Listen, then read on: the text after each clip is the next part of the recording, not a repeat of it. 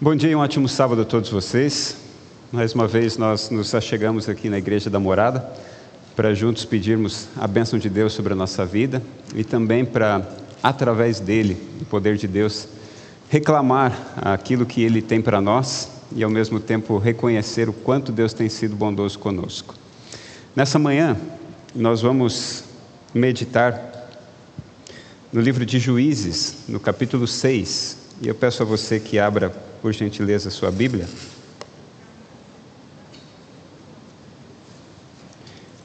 Juízes capítulo 6.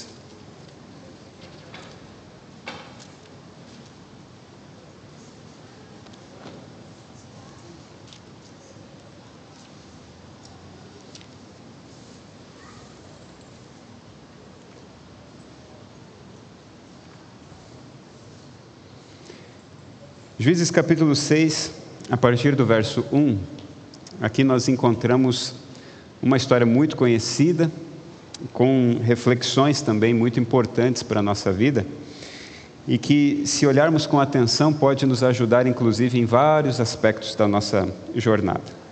Nós vamos ler um bom trecho do capítulo 6, e eu peço a você que, que nos acompanhe. Juízes 6, a partir do verso 1, diz assim. Os filhos de Israel fizeram o que era mal aos olhos do Senhor. E por isso o Senhor os entregou nas mãos dos midianitas durante sete anos. Os midianitas prevaleceram contra Israel. E por causa dos midianitas, os filhos de Israel fizeram para si as covas que estão nos montes, as cavernas e as fortificações. Porque cada vez que os israelitas semeavam, os midianitas, os amalequitas e os povos do Oriente os atacavam. Acampavam em Israel, destruindo os produtos da terra até a vizinhança de Gaza, e não deixavam em Israel sustento algum, nem ovelhas, nem bois, nem jumentos, pois vinham com o seu gado e as suas tendas como uma nuvem de gafanhotos. Eram tantos que não se podiam contar, nem a eles, nem aos seus camelos, e entravam na, te na terra para a destruir. Assim, Israel ficou muito debilitado com a presença dos midianitas.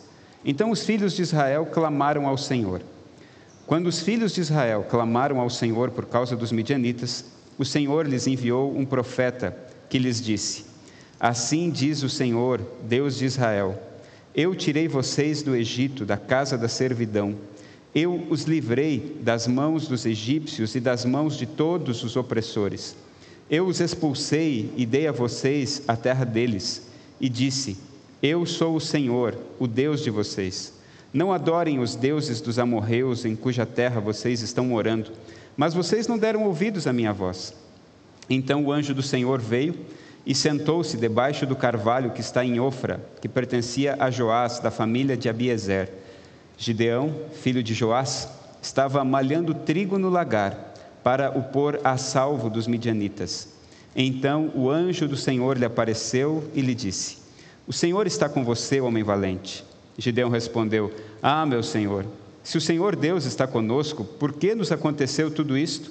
E onde estão todas as suas maravilhas que os nossos pais nos contaram? Eles disseram: O Senhor nos tirou do Egito Porém, agora o Senhor nos abandonou e nos entregou nas mãos dos midianitas. Então o Senhor se virou para Gideão e disse: Vá nessa força que você tem e livre Israel das mãos dos midianitas. Não é verdade que eu estou enviando você? Provai Gideão respondeu: Ah, meu Senhor, como livrarei Israel? Eis que a minha família é a mais pobre em Manassés e eu sou o menor na casa de meu pai.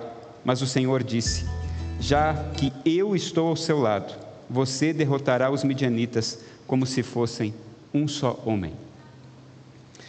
Essa história, registrada na Bíblia, muito conhecida por todos nós, nos faz recordar o quanto nós precisamos reconhecer algumas questões na nossa vida que passam diariamente e recorrentemente elas nos pressionam para que nós pensemos que não temos a menor possibilidade de fazer alguma coisa boa ou ainda assim de conquistar algo grandioso em nome do Senhor. A história de Gideão tem sido contada para as crianças nas escolinhas infantis. A história de Gideão tem sido inclusive tema de muitas das palestras daqueles que tentam com a autoajuda referir-se a uma vontade expressa para conquistar os maiores sucessos da vida. No entanto, essa história não está falando de sucesso. Essa história não tem nada a ver com sucesso e essa história não tem nada a ver também com coragem. Embora pareça né, que essa história está se referindo a um homem corajoso, em todos os aspectos nós podemos perceber que não há coragem alguma envolvida em todo esse cenário. Primeiro é, primeiro é necessário que a gente recorra ao entendimento daquilo que o texto está nos apresentando. A Bíblia começa dizendo no capítulo 6 que já fazia um bom tempo, mais de sete anos, que o povo de Israel estava sofrendo, perecendo em função dos midianitas, que também se aliaram aos amalequitas e que, de uma forma um pouco é, desastrosa, acabaram recebendo toda a opressão dessas pessoas que percebiam a sua fragilidade. Os israelitas estavam constantemente recuando diante da opressão que os midianitas, especialmente, e os amalequitas colocavam sobre aquilo que eles faziam. Quando os, os israelitas iam plantar, rapidamente os midianitas encontravam os locais de plantio e os destruíam. E mesmo quando esses locais de plantio conseguiam se desenvolver para que uma colheita pudesse acontecer, ainda assim, lá iam os midianitas e às vezes com a ajuda dos amalequitas e rapavam toda a colheita que poderia ter sido farta. Acontece que o povo não aguentava mais e então o povo começou a reclamar.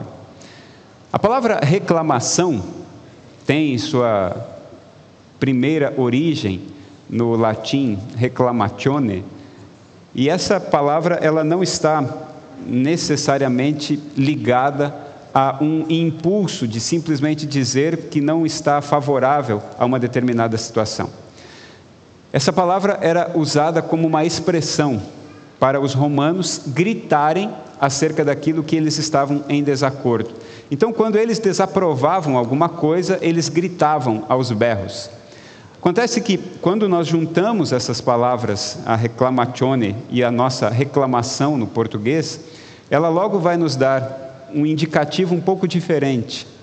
Porque com o passar do tempo, a reclamação, ela passou a transitar simplesmente no aspecto das palavras, do mundo das ideias, daquilo que parece que não deveria ser, mas está sendo, e por isso eu começo a ficar em desacordo com aquilo e começo a ficar então mais é, chateado com toda a situação. No entanto, a verdadeira origem dessa palavra, ela vai além das palavras e ela vai além do mundo das ideias. A verdadeira reclamação, ela precisa estar acompanhada de uma ação. Então, mais do que falar que você está em desacordo com alguma coisa, é necessário agir numa direção contrária àquilo que você não está gostando.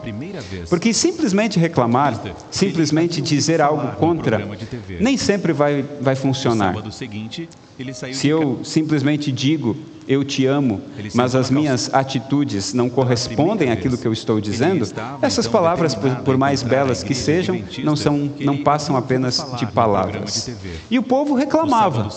Os israelitas reclamavam, olhavam para o céu, quem sabe até erguiam as mãos e suplicavam a Deus para que alguma coisa diferente acontecesse. Mas quase que ninguém, ou até mesmo pelo texto como nós lemos, ninguém fazia alguma coisa. Ninguém ia numa direção oposta. Foi então que Deus, ouvindo o clamor dos israelitas, vai até a presença do Gideão e começa a conversar com ele.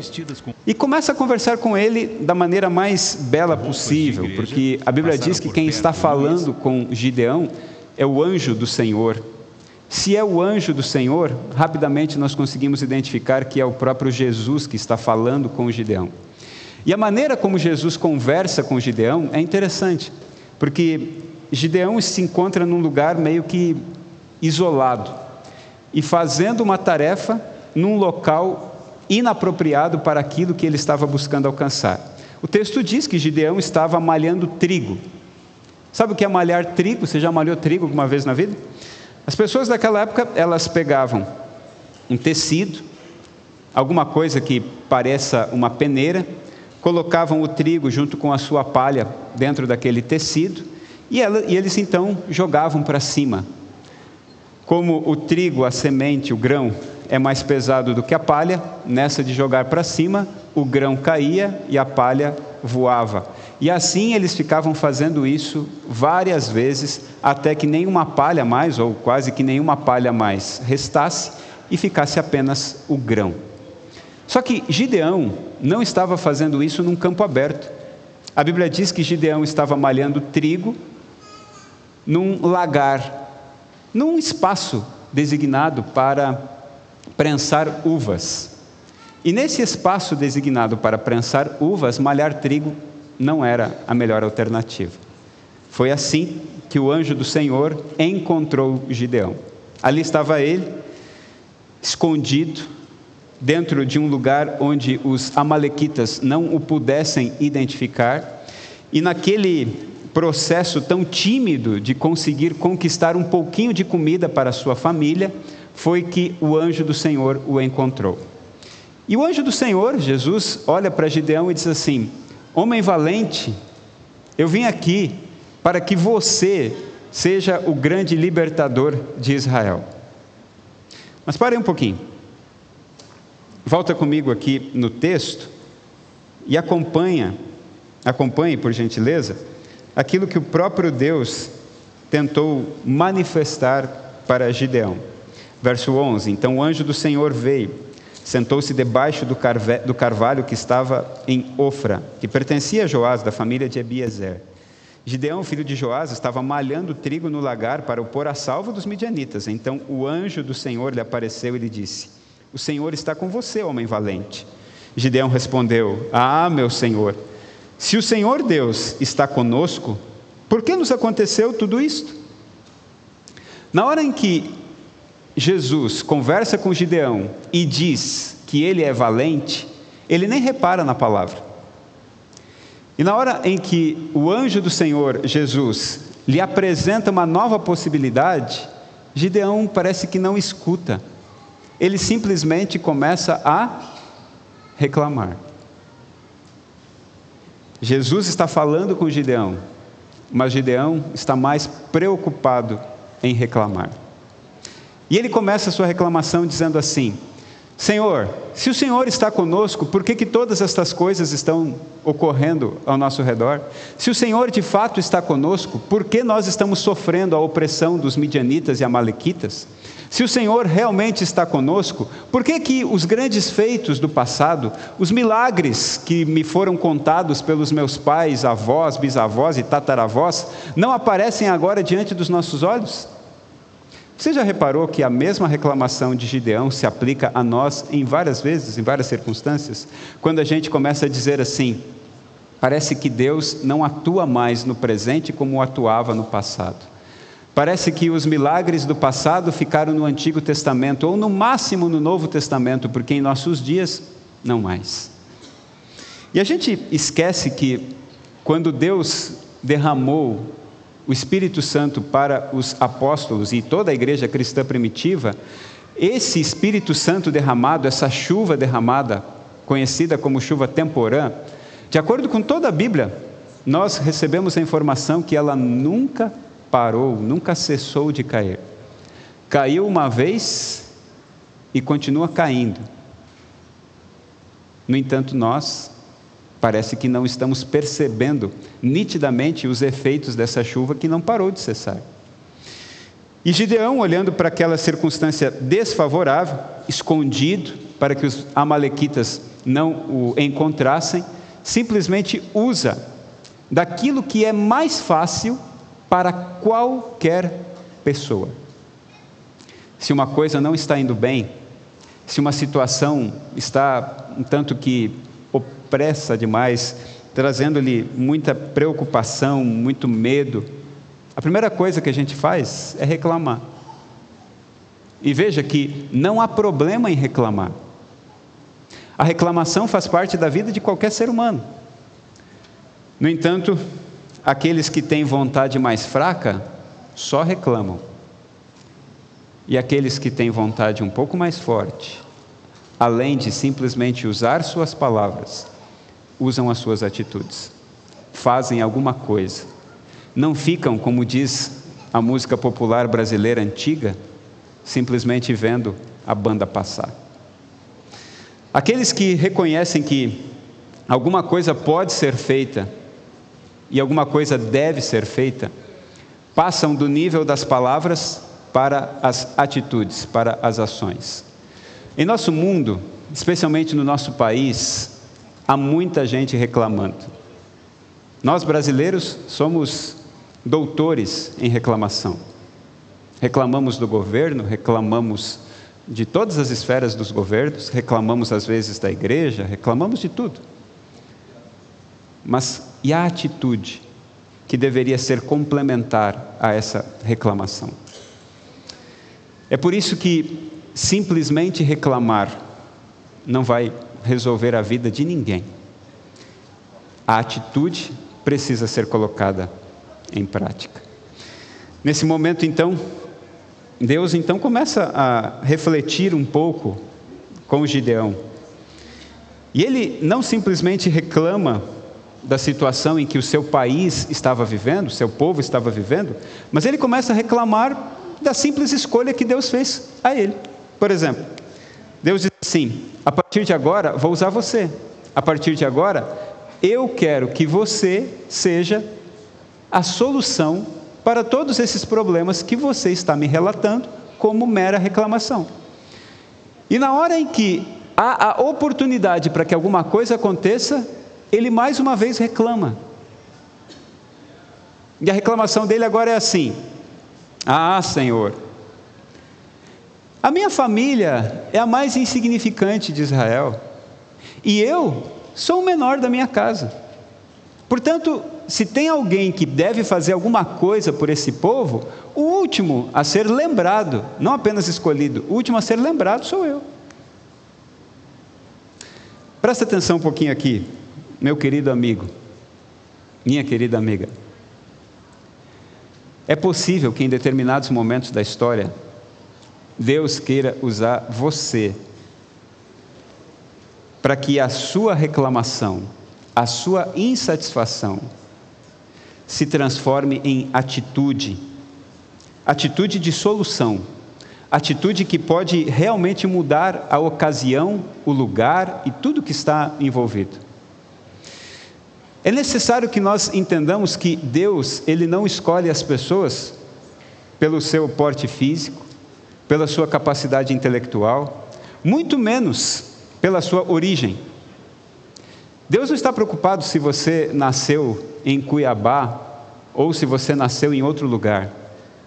Como ser humano, Deus sabe que pode usar você, não pelo, por aquilo que você tem em si mesmo, mas pelo poder que vem dele. E nesses dias em que nós estamos vivendo, quando nós dizemos né, que o Senhor está às portas, quando reclamamos que Jesus precisa voltar, a nossa reclamação precisa ser avaliada do ponto de vista da nossa atitude, não simplesmente do ponto de vista da nossa capacidade argumentativa.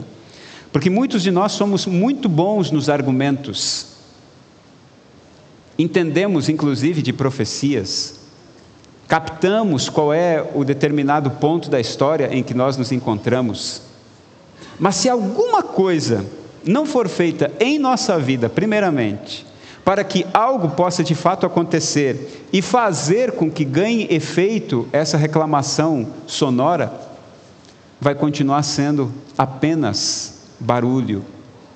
E de barulho nós estamos cheios nesse mundo. Tem barulho para todo lado. Tem muita gente fazendo barulho. E a gente não precisa de mais barulho. A gente não precisa de mais gritos, a gente não precisa de mais eloquência, a gente precisa de atitude. A gente precisa de pessoas que tenham a capacidade de internalizar aquilo que a Bíblia apresenta, não apenas através da boca, mas através das mãos, dos pés, do coração. Gideão se unia ao seu povo na reclamação. E na hora exata em que Deus aparece dizendo assim: tá bom, está reclamando? Vim aqui, escolhi você. Vamos agora mudar toda essa história. Ah, mas eu, eu não posso, eu não consigo. Constantemente eu me deparo com cenas como esta, na igreja e em outros lugares também. Ah, tem que mudar isso, tem que mudar aquilo, tem que mudar aquilo outro, tem que fazer aquilo mais. Tá bom. E o que, que você vai fazer para isso? Não, não, tem que achar outra pessoa. Eu, eu não sou a mais adequada para isso. Eu queria fazer um pedido a você, a todos os que aqui estão. Na próxima vez que você for reclamar, pense bem se vale a pena emitir som ou se vale mais a pena imprimir atitude. Avalie se vale mais a pena emitir som ou imprimir atitude. Como Gideão, nós podemos simplesmente pensar assim: não, pastor, mas eu não tenho capacidade para resolver isso. Eu estou falando aqui, mas alguém, quem sabe, superior a mim, pode resolver essa situação. Não. Não tem ninguém superior a você, desde que haja um complemento aqui. Diz aqui o texto, verso 14. Então o Senhor se virou para Gideão e disse: Vá nessa força que você tem e livre Israel das mãos dos midianitas. Pausa. Que força tinha Gideão? Que força tinha Gideão? Eu posso afirmar a vocês: nenhuma. Porque se ele tivesse algum tipo de força, ele não estava malhando trigo dentro de uma prensa de uvas. Você já pegou um espremedor de laranja para descascar manga? Já fez isso? Você cortou a manga no meio, com serrote, né? Porque cortar a manga no meio com faca não dá. Tem o caroço ali que é bem duro. Você pega a manga, pega um serrote e corta ela no meio e aí você coloca ela no espremedor de laranja. Vai funcionar? É inapropriado. Gideão estava fazendo algo semelhante, malhando trigo na prensa de uva. Não funciona. Nesse lugar, apenas os de vontade fraca viviam. E ali estava ele preocupado, com medo, sem coragem nenhuma. E Deus olha para Gideão e diz assim: Eu quero que você vá, Gideão, mas quero que você vá nessa tua força. Que força? Que força você tem? Qual é a força que você tem? Eu queria dizer da força que eu tenho.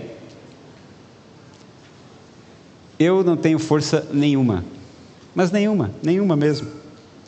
E é aqui que aparece a coisa mais incrível desse texto, porque o verso 14, ele não termina simplesmente dizendo para ele ir naquela força e livrar Israel das mãos dos midianitas. Ele diz assim: Não é verdade que eu estou enviando você? Quando nós agimos pela nossa força, não vai funcionar. Pode até ser que funcione por um tempo, mas logo mais vai se apresentar uma fraude. Pode até ser que num determinado momento você até consiga enganar a torcida, mas daqui a pouco vai ficar evidente o que de fato é. Certa vez, enquanto eu estava no meu período de férias comportando, lá no interior do Rio Grande do Sul, apareceu um rapaz, e esse rapaz queria muito trabalhar conosco. Ele vinha do UNASP, Campus 1, Campus São Paulo, e ele então, chegando lá, se apresentou como estudante de psicologia. Nós estávamos comportando na região de Santa Maria, interior, no interior do Rio Grande do Sul, bem no centro do Rio Grande do Sul.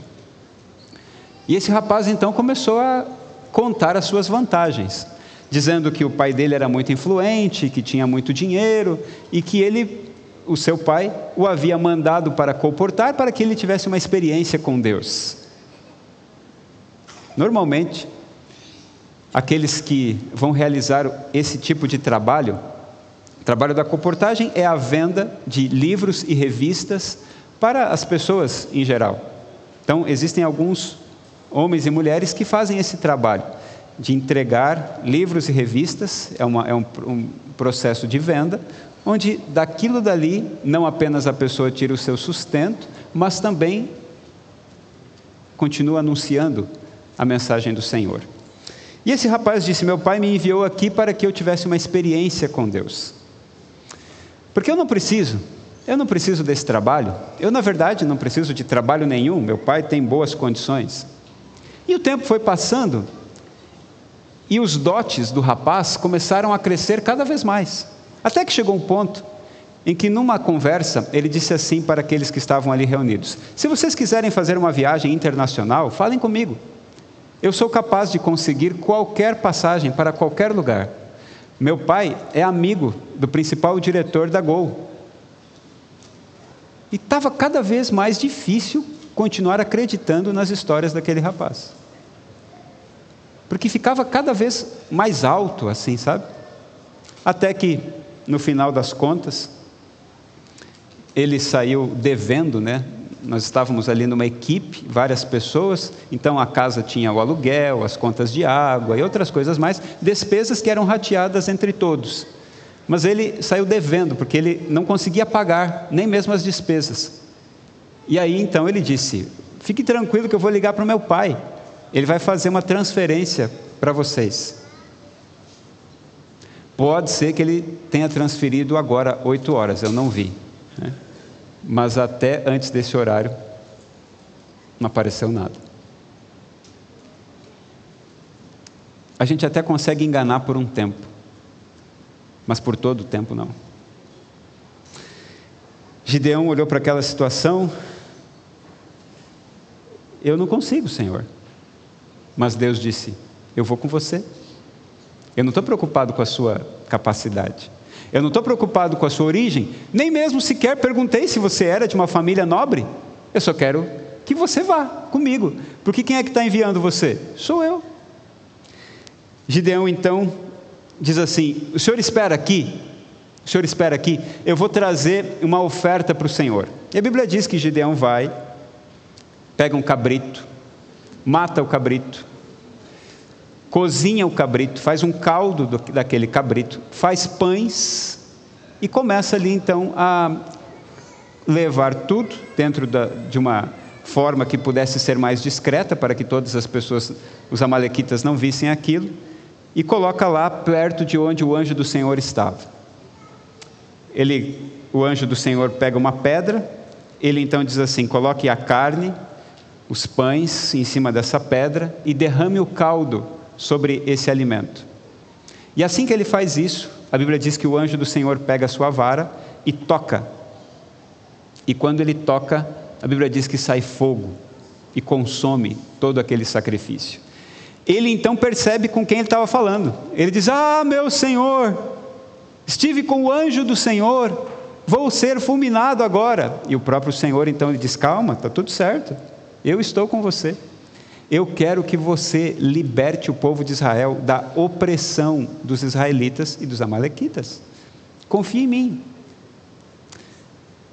Já não era motivos, já não tinham motivos suficientes para Gideão passar a acreditar? Mas ele dá mais só um pouquinho de reclamação. Senhor, se é mesmo o Senhor que vai comigo, eu vou pegar essa lã aqui e vou deixar aqui fora se a lã amanhecer encharcada e todo o resto seco, é porque o Senhor vai comigo. Tá bom? Passa a noite, vem amanhã, e a Bíblia diz que Gideão pega aquela lã, aquele pedaço de lã, e quando ele espreme o pedaço de lã, deu para encher uma tigela de água. Mas o que, que ele faz? Senhor, só mais um pouquinho. No dia seguinte, eu preciso que o senhor faça o seguinte: a lã vai ficar seca e o que está ao redor vai ficar molhado pelo orvalho. Tá bom? Disse o Senhor. e na manhã seguinte a lã estava sequinha e todo o redor cheio de água. Gideão agora começa a criar coragem e manda então recado para todas as tribos possíveis, e de repente ele está lá com 32 mil pessoas para guerrear contra os Amalequitas e os Midianitas, especialmente. Mas Deus diz: Não, tem gente demais aí, Gideão. Diga que todos aqueles que estiverem com medo vão para casa. A Bíblia diz que 22 mil voltaram para casa. Ô povo corajoso esse, né? Isso diz alguma coisa para você? Temos que fazer alguma coisa pela igreja, temos que mudar a realidade da igreja, a igreja tem que avançar. Quem está comigo? Quem vai com força e coragem? Dá só para ouvir os grilos cantando, né? Cri, cri. Mas 10 mil para Deus ainda era muito. E ele então diz assim: a partir de agora, Gideão, nós vamos fazer o último pente fino. Leve-os até a fonte de água, e todos aqueles que beberem água como cachorro, esse você os separa. Os demais, manda embora para casa. E você conhece bem a história. A Bíblia diz que no final sobraram 300. Mas o mais impressionante dessa história toda é como que a vitória se deu. Porque a Bíblia diz que lá quando Gideão está com os seus 300, depois de todas essas provas, Deus fala assim com ele: Gideão, você ainda está com medo, né? Então faz o seguinte: pega o seu servo, o Purá, leva ele até perto da fronteira do seu território com o território dos midianitas e dá uma escutada no que o, o exército midianita está conversando. A Bíblia diz que quando eles chegam pertinho, aparece um homem dizendo assim: Sonhei que um grande pão de cevada descia morro abaixo e acabava com o acampamento midianita. E o homem que estava com ele diz assim: Isso não é outra coisa senão Gideão e seu exército. Ai, aí Gideão ficou macho. Agora Gideão começou a ficar corajoso. Estão falando de mim. Tanto que quando ele volta lá para suas tropas, ele diz assim: É o seguinte, nós vamos lutar agora. Vocês vão pegar Olha o armamento bélico de Gideão. Vocês vão pegar agora uma tocha, e vão pegar também uma trombetinha, e vão segurar essa tocha, que na verdade era uma espécie de lâmpada de barro. Você vai pegar essa lâmpada de barro, cheia de fogo, e essa trombetinha, e com isso a gente vai resolver a parada. Mas tem uma coisa, tem um detalhe. Vocês vão gritar assim: pelo Senhor e por Gideão. Porque agora o homem estava macho para caramba, assim, né? Agora ele já tinha recebido muitas provas daquilo que Deus já podia fazer por ele. E lá no alto do monte, eles se dividem em três grupos de cem. E quando Gideão então toca a sua trombeta, quebra a sua lâmpada, todo mundo grita pelo Senhor e por Gideão. E a Bíblia diz que eles começam a lutar entre si, e nessa luta entre si, cerca de mais de 120 mil pessoas morrem, dos próprios midianitas. Ele, agora corajoso, cheio do poder do Espírito, conclama todas as demais tribos que não estavam juntos para que possam avançar, e num dado momento, eles resolvem a opressão Está tudo acabado agora. Não há mais midianitas ou amalequitas ou qualquer outra tribo que possa interferir nos planos do povo do Senhor. Meus queridos amigos, cada um de nós tem sempre duas opções: ficar reclamando, ficar gritando a todos os ventos, ou tomar uma atitude. E para cada desculpa que nós dermos, há uma promessa do Senhor. Para cada desculpa que nós apresentarmos a Ele, Ele vai sempre dizer: não interessa a sua desculpa, eu estou com você. Já faz tempo que a gente diz que quer ver Jesus voltar. A questão é se de fato nossas palavras estão apenas no âmbito da reclamação ou se já começaram a criar efeito no âmbito da ação. Eu posso ficar reclamando a vida toda.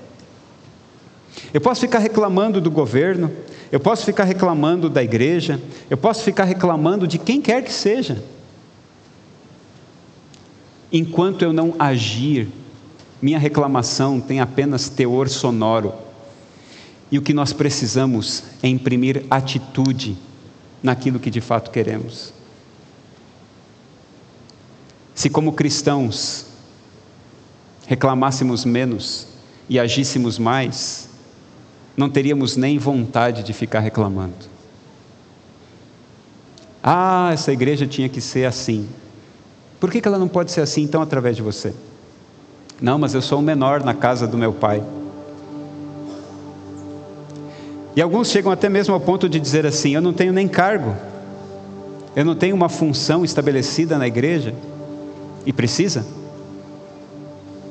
Ah, mas eu sou um cristão recente, e daí? Ah, mas a, a minha família não tem aquela tradição, e o que isso importa? Se, se, que, se aquele que está chamando você é o Deus Todo-Poderoso.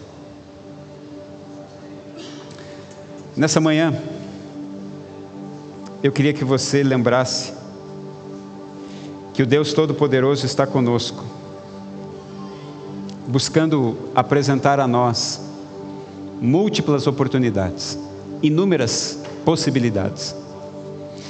Mas eu posso escolher a reclamação ou a atitude. Qual foi a última vez que você reclamou? Você lembra? Mês passado? Semana passada ou foi ontem? A última vez que você reclamou? Para quem você reclamou? Reclamou para o seu irmão? Reclamou para um familiar seu?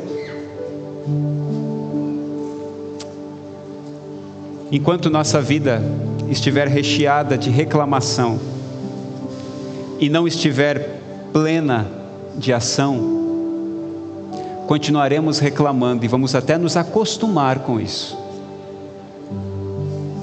Deus nessa manhã está dizendo assim: mulher valente, homem valente, estou chamando você, para que a partir de você a história mude no local onde você está.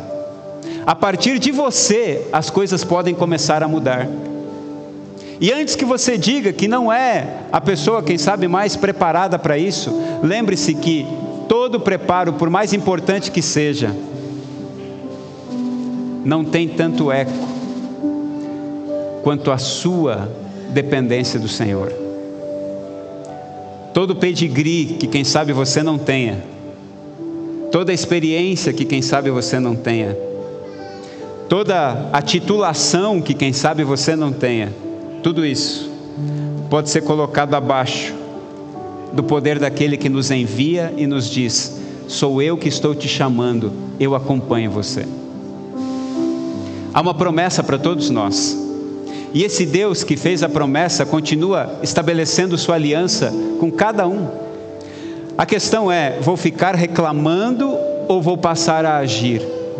Vou estabelecer vitória em nome do Senhor ou vou continuar gritando em meu próprio nome? Vou agir em nome daquele que tem toda a autoridade sobre os céus e a terra, ou vou continuar agindo sob a minha pequenez, que nada mais passa do que gritaria sem sentido? Nessa manhã o Senhor convida você a se levantar em nome dEle, a agir em nome dEle e a buscar nele a resposta para aquilo que você quer ver mudar. Tem alguém disposto nessa manhã a reclamar menos e agir mais? Amém. Que assim seja. Eu quero convidar você para cantar com a gente. E ao cantar essa música, eu preciso que você lembre que o Deus que faz o chamado para mim e para você é alguém muito maior, muito maior do que qualquer capacidade tão pequenina que esteja diante dos meus e dos seus olhos. Louve o Senhor, se coloque em pé por gentileza e exalte o nome daquele que chamou você para essa tarefa.